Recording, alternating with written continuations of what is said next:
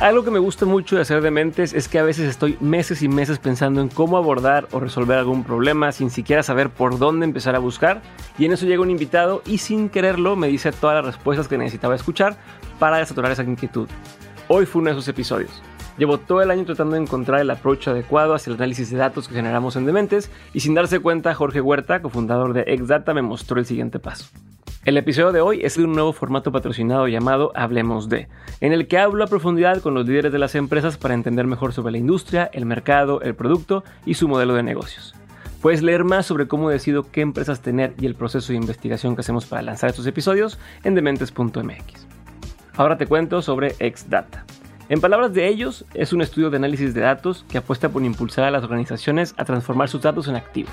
Y en palabras mías, son un aliado de negocios que me ayuda a hacer útil toda la información que mi empresa genera, pero que no entiendo cómo encontrar o que no sé cómo utilizar. Básicamente me ayudan a encontrar y presentar los insights que necesito para que yo o mi equipo tomemos las mejores decisiones de negocios. Este episodio con Jorge Huerta me dio toda clase de ideas para empezar a sacarle mayor provecho a los datos que arroja mi empresa y de hecho me quedé tan emocionado que vamos a hacer un experimento junto con ellos, pero ya más adelante les contaré sobre esto. Y así que basta de tanto preámbulo y hablemos de Exdata. Jorge, bienvenido de Mentes. Gracias por estar conmigo el día de hoy. Eh, a ver, cuéntame esa historia. ¿Cuál es tu, historia con Pokémon? Ok. Ah, sí, Pokémon me gusta. Es algo que eh, traigo desde que salió en México. Recuerdo darle mucho seguimiento y demás. Pero hoy en día tengo dos hijos. Entonces Pokémon es como la base en la cual puedo comunicarme con ellos o pasar tiempo con ellos. ¿Por qué viene de esto? Porque tengo un niño de 14, tengo una niña de 9, entonces sus necesidades son muy diferentes y la única plataforma o la caricatura, por así decirlo, donde hemos encontrado ese, esa base en la cual coincidimos los tres es a través de Pokémon. Somos muy, muy dados a, a estar explorando nuevas series. Yo amo mucho el tema de, la animación. Eh, en todos los aspectos. El tema visual me, me, atrae bastante en ese sentido. Y pues bueno, esa es mi historia con Pokémon. Además, eh, creo que se subestima un poco. Digo, aquí me va a salir ver, fan, pero bueno, sí, pues a ver. Si tú... Empezaste muy cool, así como, no, pues más o menos, pero ya, ya te estás sí, este, proyectando. A ver. No, aquí, aquí el punto al que quiero llegar es, Pokémon es una empresa seria y enorme. Es la franquicia número uno. O sea, están por encima de muchas franquicias. Winnie Pooh, este, Mickey Mouse, el mismo Marvel. Entonces, eh, la cantidad de dinero que han generado es por algo. Eh, tienes donde el último año, digo, parece que vengo de allá, pero bueno, el último año han ganado premios de los mejores juguetes, em, juguetes con juegos de cartas, eh, innovando en videojuegos. Em, hay toda una, pues sí, toda una gama de 25 temporadas que, que avalan el, el que son buenos y que no. Pero en el tema de la cultura, si tú analizas eh, desde un punto de vista más profundo, desde el tema empresarial, lo tienen todo estructurado, son magníficos. Así o quería preguntarte, ¿qué es lo que ves tú? La parte de la cultura, eh, tú puedes entrar desde fuera, o sea, desde fuera sin estar trabajando ahí, y puedes ver videos de cómo transmiten la cultura, cómo se cuida cada aspecto, o sea, el aspecto de la moda que vamos a utilizar en la siguiente serie de Pokémon o la moda que vamos a utilizar en la, siguiente serie de, cartas o el aspecto de la animación que se le va a dar. Eh, cuidan, le, ponen mucho empeño a cuidar todos esos detalles, ¿no? Y digo, sigo muy de cerca a la compañía. Puedes ver eh, todas estas personas que trabajan ahí, lo que expresan y lo que viven, eh, lejos de trabajar ahí, lo que viven y pues suena fantástico, además del producto que es el que yo consumo con mis hijos. Y eso que es del diablo, porque te, te cuando, cuando hubo una época que decían así de que no, es que Pokémon este, te manda mensajes subliminales y cosas así, sí, sí, eh, que todo siempre dice la gente, pero... Oye, pero me llama la atención, ¿qué, ¿qué de eso que estás viendo tú ahí es lo que has tratado de llevar a Exata? Que no quería entrar tan rápido a Exata, pero ahora que estás mencionando el tema de, lo que admiras, de lo que hace Pokémon, eh, ¿qué has intentado transmitir a tu empresa? Ok, ah, creo que no compaginamos en mucho el hacia dónde, pero el qué sí, el, el qué es la cultura.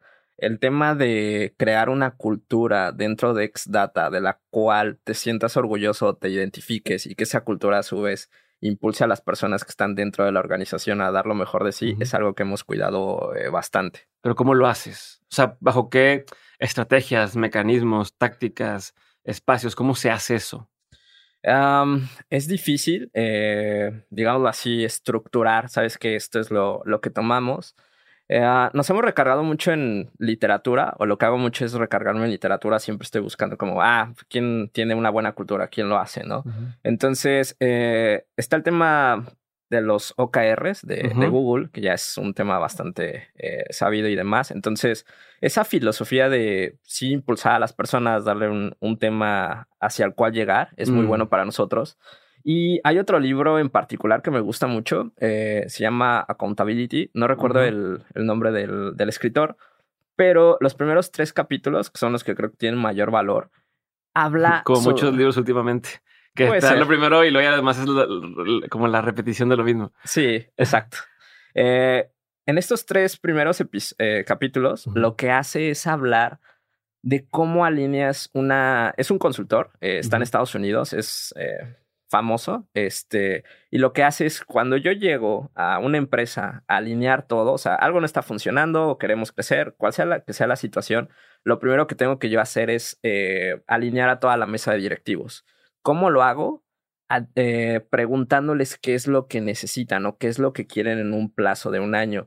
Hay distintos ejercicios en, el, libro eh, donde te plantea, ¿sabes qué? Haz un escenario de cielo e infierno, tiene un, tiene un un ejercicio donde tú pones puntos y esos puntos son de los últimos cinco años. Si son buenos están en cielo, si son malos son en infierno.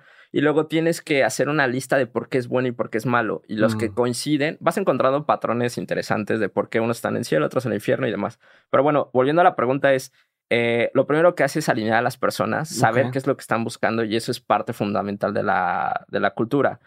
Eh, otro aspecto importante es, eh, yo y mis socios somos muy fans de Simon Sinek, lo seguimos mucho, él trae el tema de la cultura muy arraigado, el tema de Infinite Game, el último libro que, que, escribió y algunas otras cuestiones que ha estado trabajando. Last, Start with Why, todas estas cosas. Exacto, exacto. Entonces, todo ese tema de la cultura lo menciona todo el tiempo. Eh, la cultura es lo que hacen las personas cuando nadie las ve. O sea, de cuando nadie, no hay un proceso, cuando tienen que tomar decisiones. Eh, esa es la cultura. Entonces, eh, Fer y yo lo tuvimos muy claro desde el inicio. Entonces, ¿qué queremos hacer? ¿No? Te digo, es, es difícil ver qué hemos tomado de cada una de estas partes. También nos hemos alineado mucho con propiamente procesos, con el tema de Alex Osterwalder, el, creador del de, el modelo Canva, tiene libros para esto. Tiene ahí uno que se llama Cómo crear equipos de alto rendimiento, donde así como genera un Canva para llevar un proyecto, genera ciertos mapas con los cuales tú alineas al equipo. Que este equipo de seis personas, ¿qué sí va a permitir? Pero no desde el punto de vista del manager. O sea, se reúnen las seis personas y dicen, a ver, vamos a trabajar durante los siguientes tres meses para alcanzar esto. ¿Qué sí permitimos? No, eh, permitimos juntas hasta las nueve de la noche. ¿Qué no permitimos? No, pues que nos griten o esto y el otro. Entonces hay un acuerdo por escrito. Mm. Em, es, es como de los puntos centrales. En este libro hay como cinco o seis herramientas.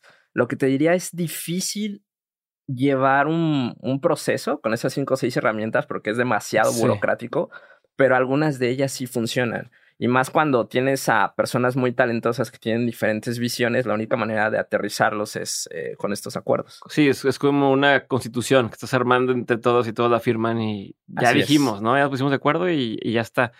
Pero a ver, ahora hablando del tema de, empresas de tecnología, el prejuicio es que, y especialmente una de, de análisis de datos, que hay gente o muchos de, la, muchas de las personas están en una computadora sentados eh, ¿no? Analizando datos, recabando datos y demás. Entonces, mm, el prejuicio es que no son perfiles eh, donde vayan a estar todos conviviendo con todos, donde vaya a haber este, tema de... O sea, se siente como... Mi prejuicio es una, una, cultura más individualista o más independiente. Cada quien en su onda, preocupado por sus cosas y listo. Entiendo que es un, prejuicio, entonces, ¿cómo es el otro lado y cómo logras hacer que se sientan parte de... Trabajan en persona, trabajan a distancia eh, y, mi pregunta orientada también porque a donde quiero llevar es cómo atraes ese nuevo talento habiendo pues, competencia tan grande en, en cuanto a, nómina en otros países, ¿no? Que dicen, pues yo contrato gente de México y de Latinoamérica para que trabajen para mí y les pago más de lo que se puede pagar aquí. Entonces, por ahí va mi, mis dudas. Deja de ver si lo puedo aterrizar. en el primer punto de cómo haces que estas personas se involucren, creo que lo que estás exponiendo es un grave error. Mm, ¿A qué voy con esto? Soy un pendejo. no, eh, es un grave error que tiene la industria, o sea, en general. Ah, sí Es pasa. como- sí, sí ah, pasa. pensé que era un grave, o sea, que No, era un no, no. prejuicio No, no, no. muy grande. No. No, sí pasa. O sea, a ver, eh, sé que tengo que analizar datos. Yo como empresa que me dedico a lo que tú quieras, ¿no? Este, tengo que analizar mi data de compras, de ventas y demás. ¿Qué es lo que necesito hacer? Contratar a un arquitecto, un científico, un analista, ok. Pero cuando los traen, se lo delegan a TI. Ujú. Y, y ese es un error, porque las personas se empiezan a definir desde un inicio como personas de TI que van a entregar datos, cuando tú lo que quieres es que cambien el negocio. Mm. No sé si me explico. Sí, Tenemos- quieres estrategia, no quieres números nada más y, y datos, sino quieres decisiones de las que dicen a dónde va el rumbo de la empresa. Exacto. Y por ejemplo, con nuestros clientes tenemos un cliente enorme que se dedica a la distribución. Y con este cliente, cada vez que vamos o el equipo que está ahí, es ¿qué hacemos? Distribuir. No, no generamos datos, no generamos dashboard. No. ¿Qué es lo que hacemos? Distribuir. O sea, ese es- esa es la mentalidad. Y desde ahí partes y obtienes un, un retorno de inversión.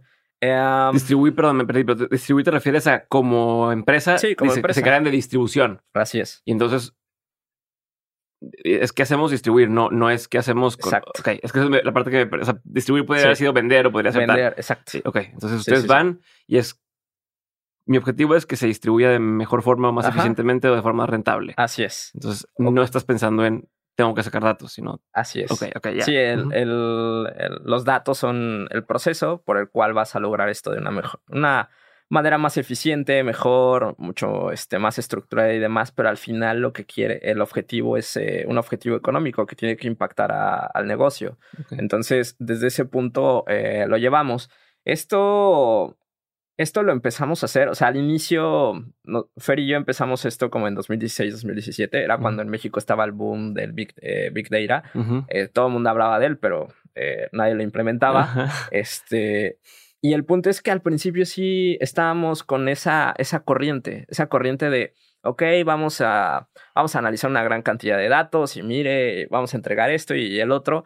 Pero pues, te das cuenta que con los leads que logramos aterrizar en ese momento, el impacto no fue tan bueno. El impacto no era lo que tú esperabas. O sea, tú habías hecho un algoritmo para mejorar las rutas de una empresa enorme en logística y pues al final era, mira, le tienes que hacer caso. Sí, pero es que no entiendo por qué lo haces así. Entonces, eh, cuando te involucras de lleno en la parte de tenemos que mejorar la logística y no en la parte de vamos a hacer un algoritmo, eh, cambia radicalmente las cosas. Y en ese sentido, eh, te digo, siempre nos hemos estado nutriendo de estas corrientes. Hay un consultor muy bueno, es del International Institute for Analytics en Estados Unidos, se llama Thomas Davenport. Ujú. Él inventó un modelo que se llama Delta y lo que te dice es, cualquier análisis que quieras hacer, debes de incorporar estas cinco cosas, que son datos, enterprise, leadership, targets y eh, al final el análisis de datos. Entonces, si te das cuenta de estas cinco cosas, el punto tecnológico queda en el, en el análisis, que es el final, pero tienes otras cuatro, donde tienes que definir cuál es la lógica de la, de la empresa. Eh, hemos hecho análisis para empresas en la misma industria, pero que por su forma de moverse cambia todo. Eh, no sé, compramos en alguna ocasión datos de importaciones de China para, para empresas en México y aunque las dos empresas vendían lo mismo, eh, el mercado de una era diferente a la otra y el análisis cambió por completo. Entonces, eh, nos hemos ido mucho por, por esa parte. Ok, pero te voy a regresar a la parte donde estábamos hablando de. pues, mi pregunta compleja y grande y en varias partes era lo de la cultura, lo del tema de- del individualismo, de cómo los, los hace que trabajen en conjunto para que sientan que hay eh, justo un- una, una cultura Sí. eh, chida, que la gente quiere trabajar. Y si, y, si- y si, si estás logrando eso, ¿cómo te ayuda eso para que no te quieran ganar a la gente en otros países? Sí, o sea, o sea, que Sí. es un problema que tiene toda la industria. No, eh, ese problema lo resolvimos de fondo como por 2018. Eh, ¿Qué es lo que hacíamos este, Fer y yo cuando empezamos este, Exdata? Eh, empezamos con la, con la... Él traía mucho en la mente el tema de Excel. eh, entonces Ujú. era staff of demand, staff of demand. Entonces, todos los siguientes 24 meses contratábamos personas y demás. El tema era el involucramiento. A ver, explícame qué significa eso, porque me perdiste entonces. Ah, el tema es de ¿Cómo se llama? ¿Pero cómo se llama el, el concepto? EXO, eh, E- EXO, Ajá. Exponential Organization. Ok. Entonces, este, este concepto lo que te dice es cómo crear una empresa que sea exponencial. Entonces, estábamos con el tema del staff sobre demanda y el staff eh, on demand no fue la mejor opción porque no se involucraban de la manera que tú querías. O sea, es lo equivalente a outsourcear. Exacto. Ok. Entonces, en este sentido, eh, contratamos personas que sí nos ayudaban a alcanzar los objetivos, pero que no se involucraban, no tenían esa cultura. Entonces, lo resolvimos. ¿Cómo lo resolvimos? Empezando a, generar talento. Tenemos una alianza con, descubrimos en 2018 por una persona que se llama Carl Reichardt. Él es el presidente de OpenTech en México y apoya una fundación que se llama InRops. Esta fundación lo que hace es scoutear o buscar eh, eh, eh, digámoslo así, a chavitos muy talentosos que van saliendo de la escuela mm. y te los, eh, te los ponen en un pool de talento y tú puedes decir, ah, necesito este, analistas, ¿no? Entonces te dan cinco o seis. Esa fue la parte interesante porque de alguna manera InRops ya te proporcionaba el talento. Entonces, ok, ya tengo el talento, ahora cómo hago para pulirlo, para que terminen eh, siendo estas personas. Y es donde... ¿Y si llega bien filtrado el talento? Sí. Sí, o sea, sí, sí, sí muy buenos squats para filtrarlos. Sí, eh, te puedo decir que, no sé, de cada 10 inroads que contratamos con ellos, 8 eh, se quedan con nosotros. Mm. O sea, de hecho, en 2020 contratamos una camada muy grande porque crecimos bastante durante la pandemia y la mayoría de personas que contratamos en 2020 todavía continúan con nosotros. Ok. Y sí, es, eh, es como el, el punto, detectar el talento, que esta, esta asociación nos ayuda mucho y el otro es eh, empezar a pulir. Entonces, eso ha hecho que las personas crezcan con nosotros y estén muy casadas con la cultura de la empresa. Entonces, eso evita que, que al final del día existan estas fugas por, ok, me voy a ir a trabajar a otra empresa por el 2% más de mi salario, ¿no? o porque me cae mal fulanito, sutanito. Entonces, creo que ese es como el diferencial. ¿Y, cómo, cómo se enfocan en, justo eh, pulir o, o crecer o fomentar a estas personas que llegaron? O sea, llegan ¿A qué edad más o menos es la gente que está llegando con ustedes? Y cómo, como para darme una idea de, en qué grado, en qué etapa de su carrera están. Ok. Eh, y, qué tipo de cosas hacen para ir instaurando o generando esta cultura. Ok, ah, para empezar, el tema de por qué los pulimos es porque no nos queda de otra. ¿A qué voy con esto? Si tú revisas los planes de carrera en México, no hay una licenciatura en ciencia de datos, una ingeniería en ciencia de datos, una ingeniería en arquitectura, una, una, licenciatura en visualización de datos. Entonces el tema de la formación era sí o sí. Eh, ¿De qué edad llegan? Normalmente últimos semestres de la carrera o terminada la carrera. Eh, en este momento creo que la, el promedio de edad de, de en Exdata es de 26 años. O sea, es una empresa bastante joven y el 70% son mujeres. Eso también es, interesante. Entonces, el tema de la formación es algo que hemos hecho eh, basándonos en qué, en cuáles son las tendencias de la industria, qué es lo que utilizan nuestros clientes. Estructuramos un plan de capacitación, eh, modelos intensivos durante tres meses. Durante esos tres meses se pone este, a prueba a las personas. Y sobre todo, eh, la parte de liderazgo es algo que tenemos muy, muy marcado. O sea, desde que entra una persona con nosotros, es de, mira, si estás buscando eh, ser becario en, una empresa, esta no lo es. O sea, los siguientes si tres que te las prácticas y ya, no, carnal. Esta no lo es. O sea, eh, tienes a... Lo, lo, padre de esto es que cuando tú tienes esta primera sesión em, con ellos, no te creen. Mm. Entran a la empresa, entran a la empresa y ven que un chavito seis meses más grande que él, un año más grande que él, hace cosas increíbles, está hablando con directores, eh, obviamente le va muy bien en la parte económica, entonces dice, yo quiero eso. O sea, te creo, eh, ya estoy contigo, ¿qué tengo que hacer? Entonces tienes toda su atención eh, porque lo estás demostrando, ¿no? entonces sí somos muy tajantes en ese sentido de, mira, si vienes a, hacer esto, no va a funcionar. Si realmente quieres ser un líder, lo vas a tener la oportunidad aquí. ¿De qué depende de ti? O sea, no, hay, no hay más. Entonces sí, eso nos ha funcionado. Ok, y en el tema de liderazgo, eh, bueno, para empezar, ¿cuánta gente tiene el equipo hoy? Hoy eh, yo creo que somos alrededor de 40 personas ya. Ok, y líderes de estos equipos, o sea, ¿cuántas áreas existen en, en Exdata y, cómo se divide el equipo? Ok, la mayor parte está concentrada en el equipo operativo. O sea, el 70% de la, de la empresa está en el equipo operativo. Tenemos personas de administración, de ventas y demás, pero el 70% está ahí en, en operaciones. Ok, vamos a regresar a por qué empezaste Exdata. ¿Por qué empecé Xdata? Uh, siempre, antes de llegar a Xdata, eh, durante siete años desarrollé software. Eh, entonces, cuando tú desarrollas software, te vuelves experto del negocio para el cual desarrollas el software. Ajá. A lo que voy es de, voy a vender ropa. Ah, ok, tengo que entender cómo se vende la ropa para el software que desarrolle, entenderlo eso. Entonces, me gustaba la parte de programación, pero me atraía más la parte del negocio. Entonces, siempre estuvo ese tema de, pues, yo quisiera construir algo así. Además de que en las empresas donde estuve, eh, pues siempre había algo que no me terminaba de cuadrar, ¿no? O sea, había de, te iba muy bien monetariamente, pero la cultura no era muy buena. O la cultura era mm. muy buena y esto no lo tenías, ¿no? Entonces siempre no encontré el, el, esta parte y pues, la idea fue, pues, ok, hay que hacer algo. Pasa que después de estos siete años, un amigo me llevó a una empresa de tecnología, eh, de biotecnología. Eh, ahí hacíamos cosas locas de secuenciación y demás de genoma. Y ahí es donde conozco a mi socio actual, es Fernando. Em, empezamos a platicar, coincidimos en, en reuniones de la, de, la, de la empresa hasta donde trabajábamos. Y lo que me dice es, oye, yo te estoy hablando de 2016, 2015, 2016. Y me dice, oye, yo tengo oportunidad de venderle lo mismo que, hacemos hoy en día, que es análisis masivo de datos, a empresas grandes. Okay. Eh, en otras industrias. En otras industrias. O sea, el, tema de genómica está padre y demás, pero tú, ¿cómo ves? ¿Podríamos hacer esto? Ok.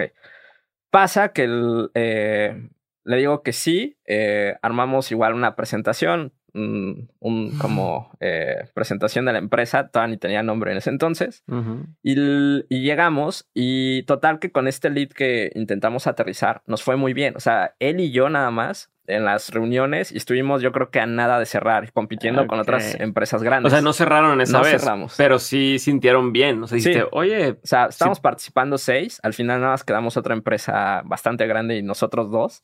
Y no quedamos, pero sí fue de, oye, aquí hay algo, por aquí va. Entonces fue de, bueno, y entonces ahora qué hacemos, ¿no? Entonces pasan unos meses, eh, cada quien tenía algunas responsabilidades que hacer y fue de, pues ahora es cuando, ¿no? ya fue que nos separamos, eh, empezamos a, a intentar eh, emprender, a convencer a las personas en ese entonces. Digo, si, hoy en día ya se entiende el tema de los datos, pero si lo trasladas a 2016 era, era nuevo. Pero, y me quiero regresar a esa parte donde dices que iban a, a pichar a este lead. ¿Cómo se prepararon para hacer eso?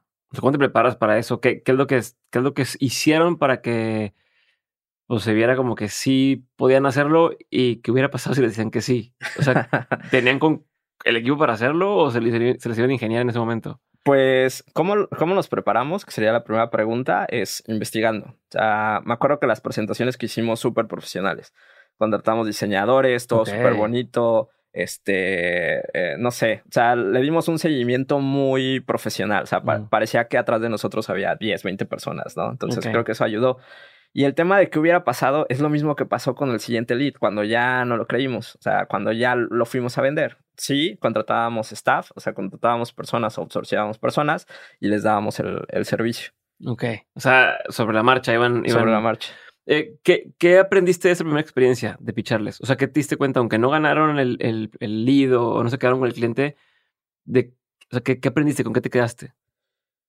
Que todo está basado en el valor. Ah, ¿A qué me refiero con esto? Las propuestas muchas veces, y más en este tema tecnológico, terminan decidiéndose por temas em, raros, raros que a veces ni el cliente entiende. O sea, de vamos, a, vamos a migrar SAP a la nube y eso requiere no sé qué cosas eh, técnicas, ¿no? Hay demasiados tecnicismos ahí.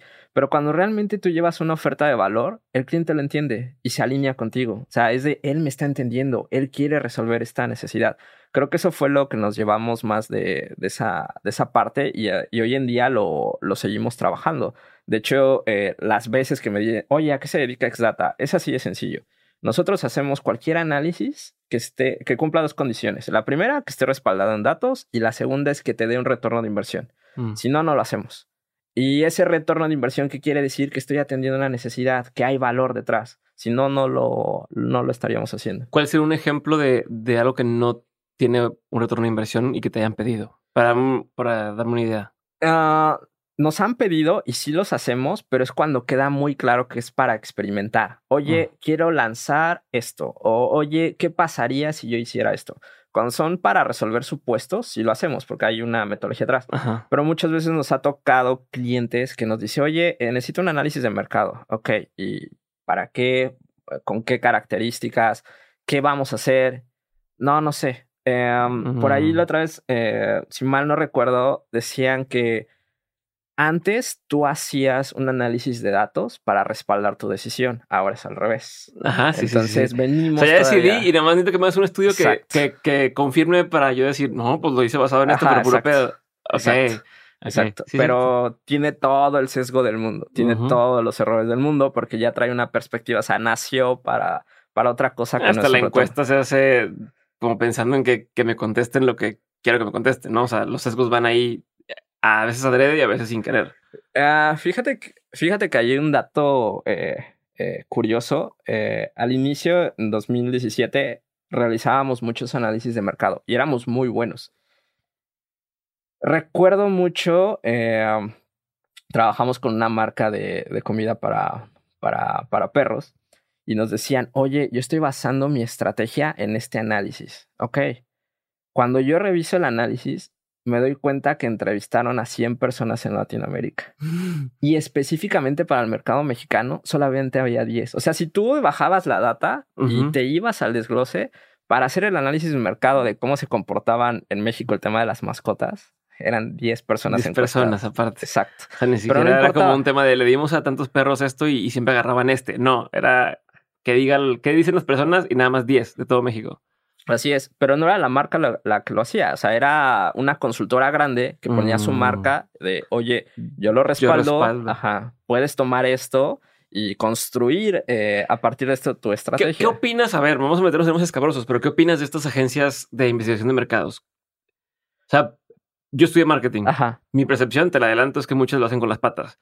Te venden un estudio, te venden un focus group, te venden ciertas cosas que, uno, ni están bien moderados, eh, dos, ni, o sea, están sesgadas las preguntas en muchas ocasiones. Y tres, no siempre se hacen bien. Eh, o sea, ya que te pones a preguntar, no está hecho el estudio de una forma que vaya a ser más objetiva, ¿no? De mi producto va para este mercado, este nivel socioeconómico o tal, y no se aseguran que sí esté cumpliendo esas cosas. Ese es mi, o sea, ese es mi sesgo o mi percepción que te da permiso de decir lo que tú quieras decir. O sea, para que no sientas con esa culpabilidad de lo que vayas a decir. Entonces, ¿tú qué opinas? ¿Qué opino? Es complejo. Eh, ¿A qué quiero llegar? No me respuestas no, políticas. No, no, no, no. No es respuesta política. Es complejo porque te digo, nosotros también lo hicimos. O sea, estuvimos del otro lado haciendo análisis de mercado. y en algún momento, en algún momento, eh, no recuerdo para qué empresa se presentó esto o de qué industria, pero recuerdo que los datos que estaban ahí no me convencían. O sea, era del tema de estos, eh, estos cuates me acaban de contratar para hacer este análisis y no me siento contento. O sea, no creo que tenga la, la, asertividad o la validez para que ellos tomen decisiones con esto. O sea, no contento con el resultado. No contento, contento con, el, con la forma en que se hizo. Eh, sí, eh, es, un poco de ambas, porque si hoy en día, volviendo al tema de, de, esto, de estas personas que hacen la encuesta a 10 personas en Latinoamérica, ok, lo podrían haber hecho a 2.000 personas, pero otra vez el tema del sesgo, esas 2.000 personas, ¿dónde están? Ciudad de México, están al sur del país. Entonces tendrías que tener muestras muy grandes en, en, cada localidad y demás, ¿no? Entonces se vuelve complejo. A lo que quería llegar es, en este momento cuando hago el análisis y lo presento, o sea, somos totalmente transparentes con el cliente y le decimos, oye, esto desde mi punto de vista no va a funcionar. Su respuesta me dejó muy tranquilo. Lo que me estás dando hoy en día es mucho más de lo que he tenido en años y es la única base que hoy tengo para tomar decisiones. O sea, sé, sé que, sé a qué vas, sé que me estás diciendo que posiblemente tengas un sesgo porque no te vas a ir a encuestar a, un millón de personas, pero lo que me estás dando hoy es mucho más de lo que he tenido en una larga trayectoria. Entonces, esa parte de a veces hacer estos análisis eh, y cuando los analizas y ves la data y demás, encuentras que este que tiene sus eh, errores o sus desviaciones, pero no hay más. Hay industrias donde no hay más. O sea, se tiene que, hacer así. Pero ¿y tú crees que eso es mejor o peor? O sea, porque lo mismo, si le preguntaste a 10 personas, o sea, sin, sin datos, a lo mejor la decisión hubiera sido de forma distinta de esas que, pues me pongo a, no sé, a, averiguar otra forma, le, le, hablo a amigos o lo que sea, pero como ya tengo 10 datos, por decirte algo, pues eso es mejor que nada y tomo basado en esos 10 datos, pero no sé si eso es peor o mejor. Ya, no, eh, hay en el tema, en ese tema en específico, sí, ahí hay eh, una, pues no, no mala intención, no sé cómo decirlo, o sea, una irresponsabilidad en ese sentido a la hora de exponerlo, en eso estoy totalmente de acuerdo. Eh, en esos casos en específico, pero hay otros donde los análisis que se hacen es con lo que se puede, con lo que hay. Afortunadamente, lo que te diría es que el mercado está cambiando. ¿A qué voy con esto? Tienes un mercado digital. Hace, no sé, yo recuerdo que en 2014 el hablar de un community, manager era, ¿qué es eso? sí, claro. Y hoy en día es lo más común. ¿Por qué? Porque tienes un mercado nuevo que es el digital. Te da datos de todo. Tienes dispositivos ya con todas las personas. Es, es otro mundo muy diferente al que tal vez estas grandes compañías eh, de las que haces referencia eh, no tenían acceso hace 15 años. Entonces, las cosas están cambiando. Hoy en día ya puedes medir todo en el tema digital. Cada vez eh, en el mundo físico también es más fácil traquearlo. Entonces, creo que las cosas están cambiando y el propio mercado va, va a limpiar este tipo de cosas. ¿Y hay un sustituto hoy para las agencias de investigación de mercados? O sea, ¿tú crees que eso se puede atender desde otro ángulo, otro, otra figura? Cuando hablo de investigación de mercados, me refiero a investigación de mercados para temas de marketing, de, lanzamiento de productos y demás. Sí hay, o sea, mm, cualquier empresa. Eh, ¿A qué voy con esto? Tú eres dueño de, digámoslo así, de, de tus propios datos y eso es algo que le hemos hecho énfasis a los clientes. Entonces, tú puedes ya hoy en día analizar tu propia data. O sea, de ahí ya no necesitas, eh, digámoslo así, mm, tantos insights de fuera. Ah, no recuerdo exactamente el nombre, creo que se llamaba Outside Insight. Eh, es un libro, me parece, con un noruego. Él montó una, eh, él montó una consultora precisamente basada en datos en los 2000, o sea, cuando nadie lo hacía. Y tiene muy buenos ejemplos de esto, donde compara la, el marketing tradicional contra el marketing de datos. Y el libro lo escribió en 2015, o sea, tiene ya, ya es viejo, por así decirlo. Pero bueno, los contrastes que él hace son muy buenos. Cómo, cómo en, con su equipo él está buscando darle esta asertividad y, y, confianza a los clientes. Recuerdo que menciona que creo que es una empresa de helados o, de cafés, te digo que ya tiene rato que lo leí, pero bueno, él comenta que esta empresa es muy tradicional en su país y que es la que siempre ha mandado, creo que era de helados. Eh, entonces, esta empresa eh, empieza a, ver que hay un competidor que le empieza a, este, a tumbar el mercado y los contrata a ellos. Oye, ¿qué tengo que hacer? Y la respuesta que le da eh, su consultora es no hagas nada.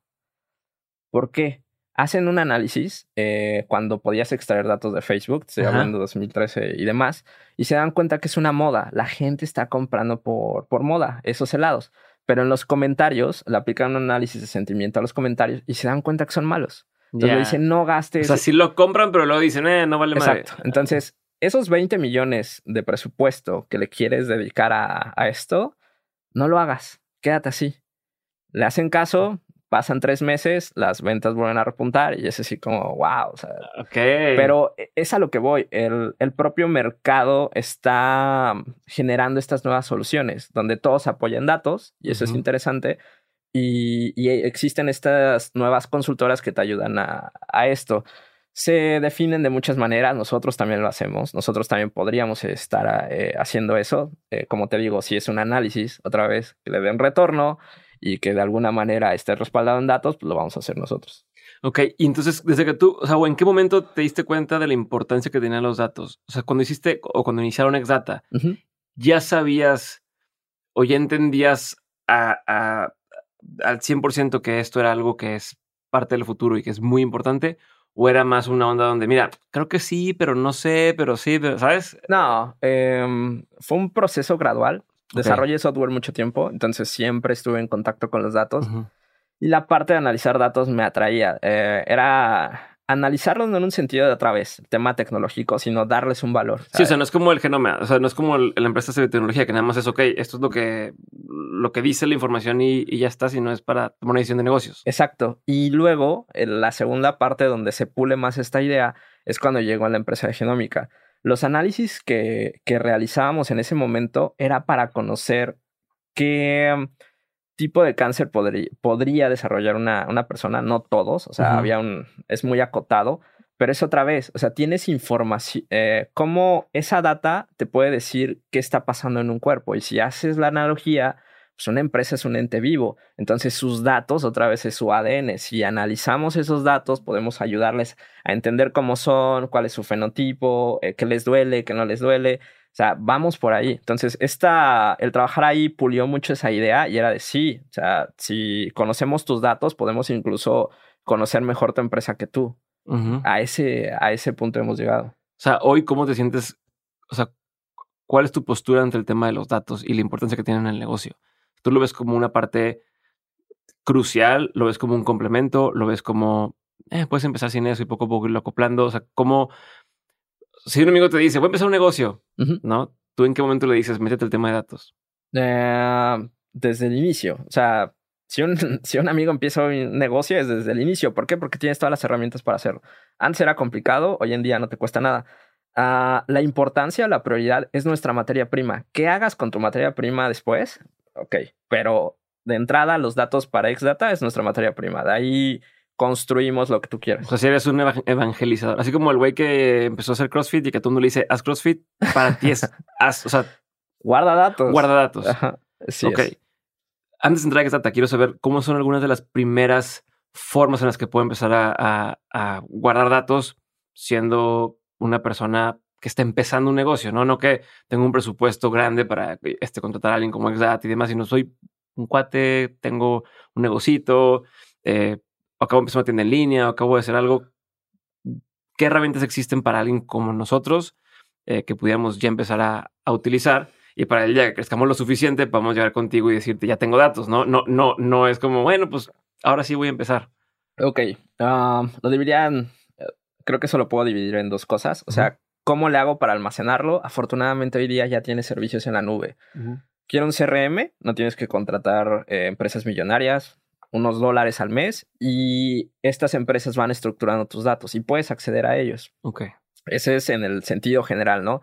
Si necesito un software para compras, pago un servicio y, de esa manera lo almaceno. Y todas las empresas o la mayoría de empresas hoy que están creciendo tienen acceso a este tipo de cosas. Entonces ya no es una limitante y me iría por ahí. Sea lo que sea, intenta estructurarlo en un sistema, ¿no? La otra, que también de la que me gusta hablar mucho, que tiene que ver con dónde los guardo y cómo los exploto, es el tema de Excel. Excel es ese eh, software mal visto, eh, pero hoy te diría que el, las personas normalmente están midiendo, ¿no? Eh, ¿Qué lenguaje de programación es más usado y demás? yo diría que si lo pudieras definir, tendría que ser Excel. O sea, todas las personas en el mundo están haciendo hojas de cálculo. Eh, contadores, lo que tú quieras, están incluso hasta listas de, compra puedes hacer ahí, ¿no? Entonces, el tema de los Exceles eh, es bastante, bastante interesante porque tienes bases de datos completas ahí. ¿Dónde está tu facturación? Excel. ¿Dónde están mis transacciones? En Excel. Entonces, se subestima mucho eh, esta, esta plataforma. No es lo mejor, estoy de acuerdo, pero te da un inicio. De entrada estás estructurando tus datos y tienes un track de lo que pasa. Entonces, ya con eso es bastante. Y normalmente cuando hablan mal de Excel, no es que lo ame, pero sí me gusta como ahondar en ese punto el CTO de MailChimp sacó un libro hace cuatro o cinco años. Eh, ah, se me fue el nombre. Data Smart es el nombre, pero te enseña a construir modelos estadísticos como un Monte Carlo en Excel. Entonces, no hay, no hay tema. O sea, no hay tema de, ah, no sé esto, no sé lo otro. No, o sea, sí se puede hacer grandes cosas ahí. Está muy interesante. Me gustó mucho esta, esta parte donde baja, eh, digamos así, modelos de alto nivel y los hace en Excel. hace para mortales, por así decirlo. Exacto. Ah, pero a ver, pero hablando del tema de los mortales, ¿qué serían los básicos o los principios para empezar a hacerlo? Porque una cosa es Excel, pero me dices Excel y me quedo en las mismas. Hay, hay una higiene de cómo se deben manejar los datos de si, no sé, tengo correos, tengo información de compra, tengo tal.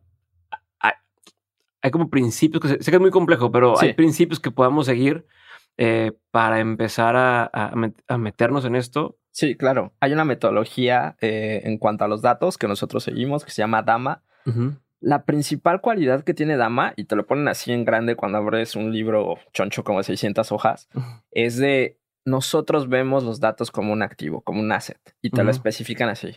Y en el momento que tú lo ves así, cambia todo. ¿Por qué? Porque los voy a cuidar, los voy a alimentar, voy a checar que lo que esté ahí no se pierda. Entonces, desde ese momento cambia todo. Y hay... Em, cosas que tienen que ver con procesos para eh, temas de ISOs y demás que están apoyados en, esta cuestión de, Dama, pero creo que al final del día para estas empresas de las que hablas que van iniciando, lo que te diría es lo que te da la lógica de qué guardas, cómo lo guardas y demás, es tu propio negocio. Eh, ¿A qué mm. voy con esto? Si la descripción de lo que vendo es importante, la guardo. Si el tema de la hora es importante para esto, lo guardo. Y esa eh, vas tagueando o le vas poniendo a ah, de las 25 columnas que tengo, estas son las 5 importantes. Y lo que te lo da es tu propio negocio. ¿Y cómo evito convertirme en este acumulador de datos que luego no uso? Sí, o sea, ya es que por ese mismo miedo, no, pues me dijeron que datos, y entonces estoy guardando y guardando y guardando. Cuando sé esto no. O, Lo que te diría es que es inevitable es inevitable. Al ser un intangible y ya al tener costos tan baratos para, para el tema de mm. almacenamiento, te diría que no, no debería de ser un problema. Y no, o sea, la recomendación que aquí tengo es no tengas miedo de, de llevarlo hacia allá. Si acumulas datos está bien en, en el momento que tengas eh, petas de información, pues te acercarás con una empresa que te ayude a transformarlos o a digerirlos mejor y entonces le podrás dar, dar salida. Lo que te diría es, nunca sabes realmente para qué vas a utilizar un dato, entonces es mejor que lo tengas a que no lo tengas. Por si acaso. Por si acaso, exacto. Lo puedes interpretar después para de mil y un maneras distintas. Ok, pero no hay ninguna, no para cerrar esto, esta idea, no hay ninguna cosa que, o sea, ¿qué, ¿qué podría haber hecho mal para llegar contigo y decir, oye, necesito hacer un análisis de estos datos y me digas, no los puedo usar porque X, no son compatibles. o sea, hay, hay algún error que se cometa que debo de evitar. Uh, es una estupidez, pero no, sé, o como, ah, ese convertí todos los Excel, los había convertido en PDF porque así los tengo, entonces ya no, tú ya para ti es inservible esta información o me va a tomar 10 años sacar la información de ahí. O sea, es como, ¿qué error puedo evitar? El, tema es que es muy variable. Lo que te diría es, no hay un eh, caso en específico eh, y me gustaría más como quitar esa mentalidad de, ah, la voy a regar y estoy haciendo algo, eh, algo mal. O sea, no, esto es muy orgánico. Mm. hemos llegado con grandes organizaciones donde tienen los datos en un Excel y dices, ¿por qué? Pero bueno, y no tienen la data que ellos creían que, que tenían. Entonces, pero es un proceso orgánico, ¿ok? Está bien, no la tienes, no pasa nada. A partir de aquí vamos a reajustar tu software para almacenar esta información. Y con lo que tenemos podemos hacer esto. Tal vez cambia el objetivo que tú tenías, pero no pasa nada. Y siempre es la idea, eh, ser iterativos. Eh, el tema del Lean es algo que también tenemos muy marcado, entonces somos muy iterativos. Eh, le damos esa confianza, ok, no guardas el dato, no pasa nada. No, es que hicieron la encuesta mal, o es que no capturaron esto, o el siguiente software sí lo va a hacer y está en seis meses. Ok, no te preocupes. Con lo que tenemos hoy en día podemos hacer esto. ¿Te es suficiente? Esperamos y demás. Entonces, eh, pasa todo el tiempo y te digo, es difícil el definir una regla porque lo que define qué necesitas es tu negocio. Entonces, desde fuera, eh, como consultor es difícil porque no conozco tu negocio. Ya que estoy dentro, ya te puedo decir, ah, mira, ya lo entiendo. Y entonces son estas cinco cosas que debes de guardar. Ok. Eh, ¿Quién, o sea, quién es el cliente ideal de Exdata. Y con eso me refiero a desde industria, tamaño de la empresa, o sea, en qué momento es buen momento para que alguien los busque ustedes. Ok, en el momento que tienen identificado algún dolor, eso es algo que siempre comentamos. no tienes que tener conocimiento en tecnología, sino muchas veces, ¿sabes qué me duele esto? Tengo problemas con la distribución. Ok, acércate a nosotros y vamos a ver qué tienes, o sea, en tu haber de datos qué tienes, o incluso en el tema de mercado, qué data podríamos hacer y, darle solución. En el tema del nicho, trabajamos para, para cualquier, empresa.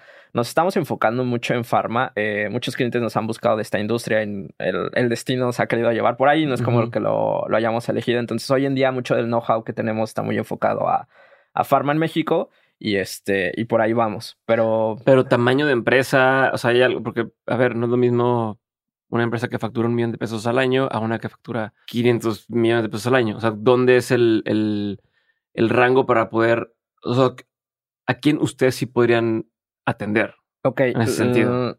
Lo que yo te diría es, vamos más por eh, no, no muchas veces el tamaño de facturación, sino por la cantidad de datos que tienen. O sea, si tienes dos mm. Exceles, tres Exceles, va a ser difícil que te aportemos algo que tú no puedas hacer, ¿no?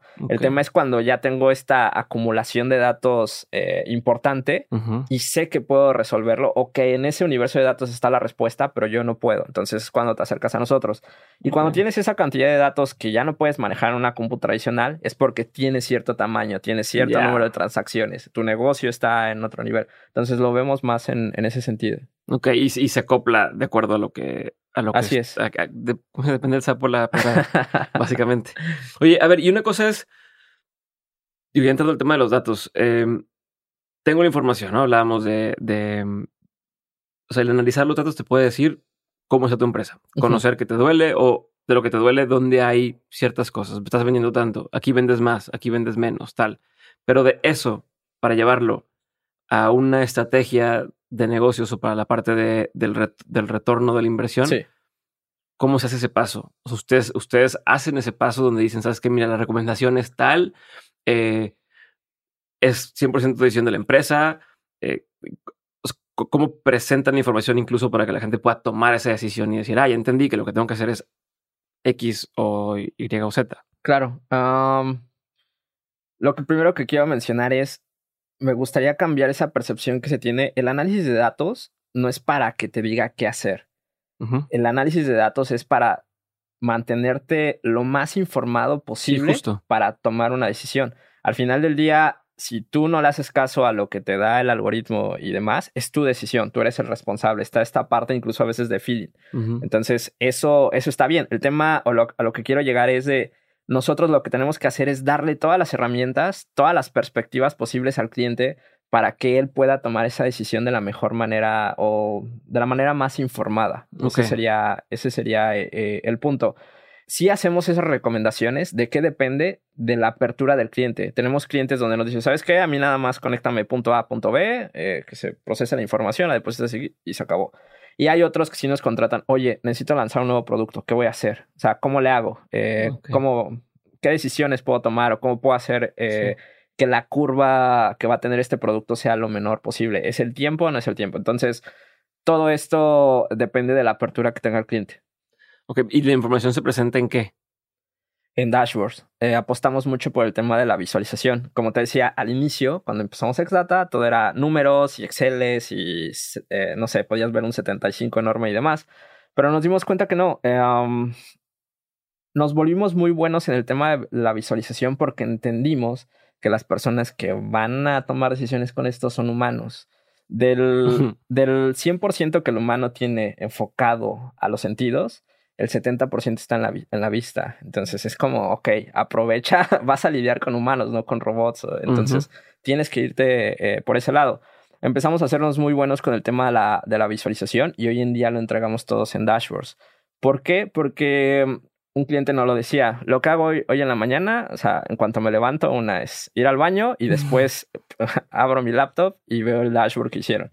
Y veo cómo van las cosas. Y ya luego veo si tengo que regañar a alguien, si tengo que apretar en tal lado, si tengo que preocuparme por tal cosa, pero ya, o sea, en cinco minutos veo mediante gráficos que son muy digeribles para mí, qué es lo que tengo que hacer. Justo, entonces, eh, algo que entiendo es que ustedes se han enfocado mucho en el tema de este database, ¿no? Esta visualización de datos. ¿Qué principios existen en el tema de visualización de datos que, que, que son los que vale la pena hacer énfasis o en los que vale la pena enfocarse? Ok. Es un tema muy variado porque al igual que eh, la tecnología tiene muchas aristas, es un tema muy viejo también. ¿A, qué voy con esto? Eh, es un nuevo paradigma siente ahí que apenas, ah, wow, database y demás, pero cuando te remontas a la literatura, hay libros desde los 60. Ok. Entonces, como hay brothers que hicieron sus investigaciones, se preocuparon porque impactaran, pero nadie los, peló. Ajá, exacto. Entonces, eh, hay demasiados autores hoy en día. O sea, tienes a Nancy Duarte. Nancy Duarte tiene toda una, eh, toda una empresa enfocada a cómo presentar tus datos. Entonces, eso está interesante. Eh, tienes... que ella, que ella mucho, Nancy Duarte habla mucho también del tema de la comunicación, o sea, como para conferencistas, para gente que da presentaciones en, en el PowerPoint, de qué es lo que tienes que decir, cómo armarlo, cómo estructurarlo, ¿no? Exacto. O sea, sí datos, pero también otra parte, más para que la gente que hay gente que a lo mejor dijiste datos y dijo, ah, ya no, clávense lo que dice Nancy Duarte, está chido. Sí, Nancy Duarte. Otro libro que me gusta mucho es Mate Stick. Ajá. Es como básico. O sea, ok, son datos, puedes apoyar tu historia con datos, pero hay todo un universo de cosas atrás, si no, no va a funcionar. Cuando trasladas estas enseñanzas al tema de los dashboard, cambia mucho las cosas, porque sí, hoy en día todo el mundo puede hacer un dashboard. Hay motores de visualización que ayudan y demás, pero toda esta parte de la historia atrás o cuál es el objetivo de, del dashboard es muy importante. Por ejemplo, Nancy, volviendo al tema, te explica, a ver, lo primero que si esto es para una empresa, lo primero que tienes que ver es para nivel directivo, para nivel gerencial o para nivel operativo. Y de entrada, aunque sean los mismos datos, las gráficas no son las mismas. Director tiene cinco minutos. Gerente podrá tener 10 minutos y le tienes que dar el respaldo para que si él va a presentar una decisión a la dirección, tenga esa data con la cual respaldarse. Y operativamente nada más les interesa ver el día a día. Entonces, de entrada, mismos datos, mismo objetivo, pero diferente nivel. Entonces, hay demasiada literatura. Hay otra chica muy buena que se llama Nadie Bremer, es holandesa. Los holandeses son muy buenos en el tema de visualización. Y ha creado, o es la, desde mi punto de vista, es la mejor visualizadora de datos que existe hoy en día. Ok. Eh, ha creado proyectos para Microsoft, para Google. Tiene un libro de visualización hermoso. De hecho, las eh, visualizaciones más intricadas, que incluso nosotros nos inspiramos en ella, eh, las ha sacado en, en, un portal. Um, Cinnamon, Visual Cinnamon, algo así, eh, no recuerdo. Pero eh, su trabajo es tremendo. Um, hay, un, hay un ejercicio ahí que puedes ver donde Google la contrata para contrastar qué es lo que las personas buscan de los perros contra los gatos. Entonces tienes una página hermosa donde entras y, visualmente puedes ver perritos y qué les gusta.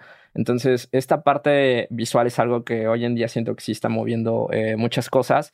¿A qué voy con esto? Se acercan a nosotros organizaciones importantes donde nos dicen, oye, lo que yo tengo que dar a conocer al mundo es muy importante, pero nadie me hace caso. Ayúdame. Y aquí está la información, aquí está el estudio o el dato, pero nadie lo está pelando. Así es. Eh, por ejemplo, acabamos de hacer una colaboración con una organización llamada Reinserta, que hacen cosas padrísimas en México. Hicimos un sitio con ellos eh, y fue transformar precisamente ese reporte de tantas hojas que pocas personas van a leer de, inicio a fin, lo transformo en una página web mucho más eh, atractiva, donde puedas navegar, puedas eh, obtener los indicadores más importantes de, inicio y transforma todo, el impacto es diferente. Pero entonces ustedes están en dos negocios al mismo tiempo, que es el negocio de, de como dices, analizar los datos, bueno, conectar, extraer y, y, analizar los datos, pero están en todo este negocio que es, o, o le llamo negocio o área de una empresa que es comunicarlos. O sea que como comunicarlos es todo un tema, porque es comunicarlos a stakeholders internos, comunicarlos a, externos, eh, a los diferentes niveles. O sea, es todo un, todo un, un tema, ¿no? O sea, y yo puedo no haberte contratado a ti para sacar los datos, pero sí contratarte a ti para ayúdame a explicarlo. Así es. Y no solamente, o sea, si lo ves desde esa perspectiva, estamos en todas las industrias. ¿Por qué? Porque tenemos know-how en pricing, tenemos know-how en compras, tenemos know-how en cadena de suministro. Entonces, si lo ves desde esa perspectiva, podríamos, que lo estamos haciendo, estamos desarrollando productos para cosas muy específicas. Por ejemplo. El tema de planeación de demanda, em, hay un concepto mm. nuevo que se llama IBP, donde amarras eh, esta supply chain y todo este tema, pero IBP va un poco más arriba, donde amarras desde el tema de la planeación de demanda hasta cómo impacta financieramente el negocio. O sea, a ver, eh, el día de ayer me subieron 5 centavos por prenda en la planeación de demanda. Ok, financieramente, ¿esto cómo me va a impactar? O sea, ya proyectando incluso a futuro, pero para eso tienes que amarrar todo el track. Compras, almacenes, distribución, logística, gastos directos e indirectos, este, finanzas. Entonces, toda esa simulación o toda esa conexión eh, es difícil porque son demasiadas fuentes de información. Pero ese es el IBP y tenemos un producto que estamos lanzando el siguiente año para aterrizar todo esto. Entonces, eh, para allá, para allá vamos. Ok, a ver, y en el tema de visualización de datos, otra vez, ahora la clase para nosotros los mortales es ¿en qué me enfoco? O sea, ¿cuáles son los primeros tres pasos? Ahorita me dijiste uno, ¿para quién es? Sí. ¿Qué sería alguna otra de las cosas, independientemente de qué información tengo, qué tengo que hacer a la hora de considerar cómo presentarlo? Ok. nosotros tenemos un formatito. Este formatito lo sacamos de otro libro de visualización. Se llama Data Storytelling. Eh, no recuerdo el nombre de la autora, pero sí es, es famosa porque participó en un proyecto de Google para el tema de recursos humanos. Creo que se llama Sócrates el proyecto. Y te da una, una hoja y en esa hoja no tiene nada que ver con herramientas ni nada, sino simplemente planteas, ok, ¿quién es mi público? Ok, ¿qué es lo que les quiero transmitir? ¿Qué es lo que les quita el sueño? ¿Qué es lo que necesito que mi reporte o mi visualización cause en ellos? O sea, mm. por causar me refiero, ok, les voy a presentar un dato y ese dato necesito que el día de mañana cambien de proveedor en logística porque lo están haciendo mal. Entonces, esta hojita es muy buena porque una vez que la escribes y la alineas con el cliente, el sentido que le das al análisis de datos y al dashboard es muy sencillo. Incluso también sirve para, si recuerdas, mencioné el tema de, eh, de la iteración. Iteramos en periodos muy cortos de tiempo. Ok, cuando tú tomas un proyecto y este proyecto tiene muchas aristas, pasa que empiezas, eh, no sé, el proyecto es para ver la rentabilidad de cierto producto. Ok, y en el camino, ah, oye, tu data está muy padre, podríamos hacer esto otro. Y empiezas a agregarle cosas y el proyecto nunca termina. Cuando tú tienes muy claro desde el inicio qué es lo que estás buscando, ah, ¿eso es del proyecto? No, siguiente iteración. Ya. O sea, tienes el scope definido inicio a fin, entonces da igual todo lo demás que me pueda distraer. Mientras yo esté cumpliendo con esto, vamos sobre la marcha. Así es. Está chingón porque también pasa mucho en las conferencias, ¿no? Cuando alguien quiere dar una conferencia y tiene, es que puedo hablar de 35 cosas y entonces vas metiendo, a ver, no, no, no, eso sigue aportando a lo que tú dijiste que, que pasara, sí o no. Entonces, me gusta, me gusta. Eh, a ver, ¿a dónde quieres llevar ahorita Exdata? O sea, hacia, ¿cuál es el, el futuro de, de Exdata en, 10 años, 20 años? ¿Dónde lo ves? ¿Cómo lo ves? Ah, nos vemos como una empresa mundial. De hecho, este año y el que sigue le estamos, muy le estamos apostando muy fuerte al tema de Europa. Acabamos de participar en el Web Summit en Portugal. Eh, nos fue bastante bien. Trajimos bastantes leads. Estamos viendo si, si abrimos oficinas allá. Y esta cultura, esta forma de. Hay que aprender portugués. ¿Mandé? Hay que aprender portugués. Sí, sí, sí le tocará a otras personas, pero sí. Este, traemos muy amarrado esta parte de, entrar a Europa. Hemos intentado incursionar un poco en Latinoamérica. Está un poco eh, complicado por el tema de la desigualdad de, las monedas y demás, pero pues, es algo muy natural. Entonces sí, estamos muy centrados el siguiente año a, Europa, al menos. Eso sí lo tenemos muy, muy enfocado. A 10 años es ambiguo el tener eh, como cuáles son los objetivos, digámoslo así, pero sí queremos ser una, una empresa este, mundial. Tanto que las personas que hoy en día tenemos una gran parte no están en, México, por así decirlo. Algunos eh, están estudiando en, Canadá, otros están en Holanda y demás y todo. Entonces sí nos vemos como, como esa empresa eh, mundial que va a transformar el tema de los datos. Hoy, ¿qué falta para que puedan llegar a, a esa visión que tienen? ¿no? Y pensando también en la competencia que existe el día de hoy, eh, ¿Cómo, se ven en comparación con, la competencia y qué les falta para llegar a donde quisieran estar ustedes? Ok, ¿cómo nos vemos? Eh, nos vemos fuertes. Eh, tenemos muy claro que somos pequeños y de hecho eso lo tenemos en repetidas ocasiones o sesiones, lo hacemos ver como una fortaleza. Nos alineamos mucho con Eric Rice del tema de somos un startup y vamos, o sea, mientras una empresa grande no se va a adaptar y, demás, nosotros sí. Entonces, siempre lo transmitimos, la idea es mantenerlo así. ¿Qué nos detiene hoy en día? Eh, hemos, como te decía hace rato, hemos generado talento, pero no es como que un día nos levantamos y ya sé cómo generarlo. No, todos estos procesos de generación de talento, que de alguna manera ese era el primer problema número uno de la generación, ok, ya tengo el talento, luego cómo lo formo. En este momento que ya están, nos permiten ser más escalables. Entonces, el siguiente año es ponerla a funcionar. O sea, ya probamos la maquinita, funciona, dio buenos resultados, ok. Siguiente año con todo. O sea, ya no te, el día de mañana, si nos caen 20, 30 clientes, sabemos que lo podemos soportar. Porque tenemos ya construido ese engine que esa. Sí, la, fábrica, la fábrica de, de, equipo, ¿no? De, personas que puedan ayudar a. sí, y la otra es empezar a liberar productos. Porque si bien hoy en día, hoy eh, estamos muy enfocados a. Pues, hacemos lo que quieras con datos. El tema es si empezamos a liberar ciertos productos que hemos detectado que de alguna manera le van a eh, dar un retorno de inversión a los clientes, también es empezar a liberarlos. Eso también nos va a permitir crecer mucho. Perfecto. ¿Cuál es su metodología de trabajo? Metodología de trabajo. Eh, estamos muy alineados, como te decía hace rato, al tema Delta, que es esta metodología de trabajo de este instituto.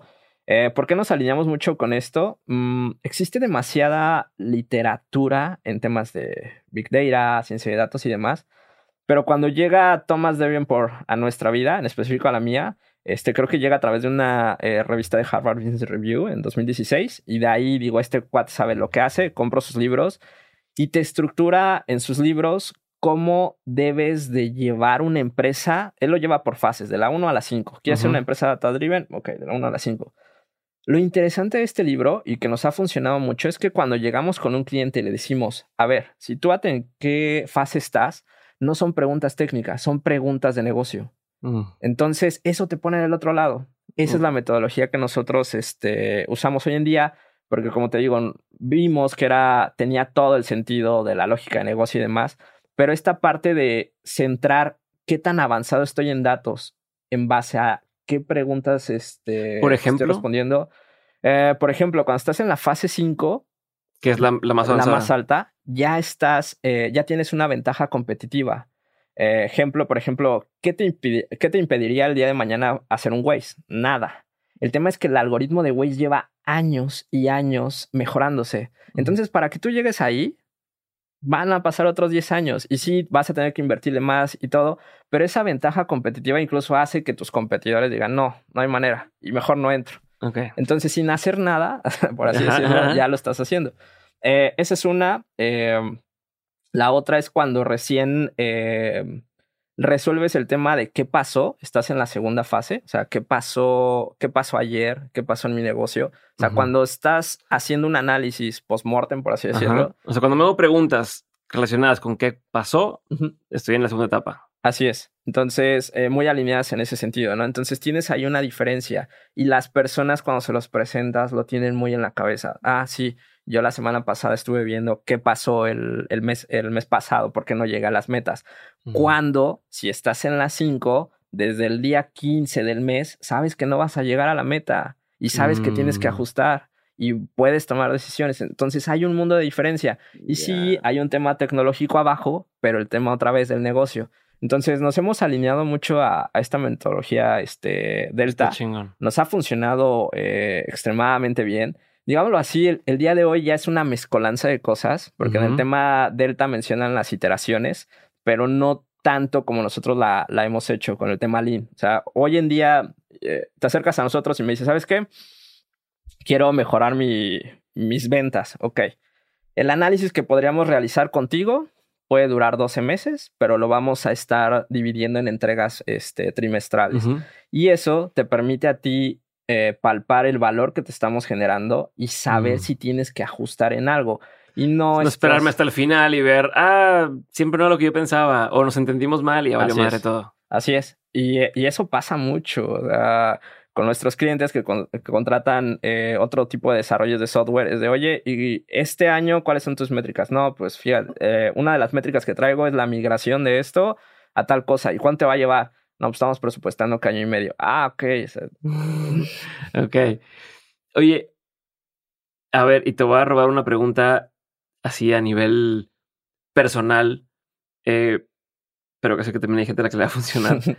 en el tema digital, ¿no? Este, hablando de yo hago un podcast, ¿no? Y tengo un canal de YouTube eh, del, podcast, pero tengo, y me dan ciertos datos, ¿no? Hay un dashboard que te enseña YouTube donde dice cuántas descargas van o cuántos plays, tal, tal, tal, y te lo arrojan gráficas.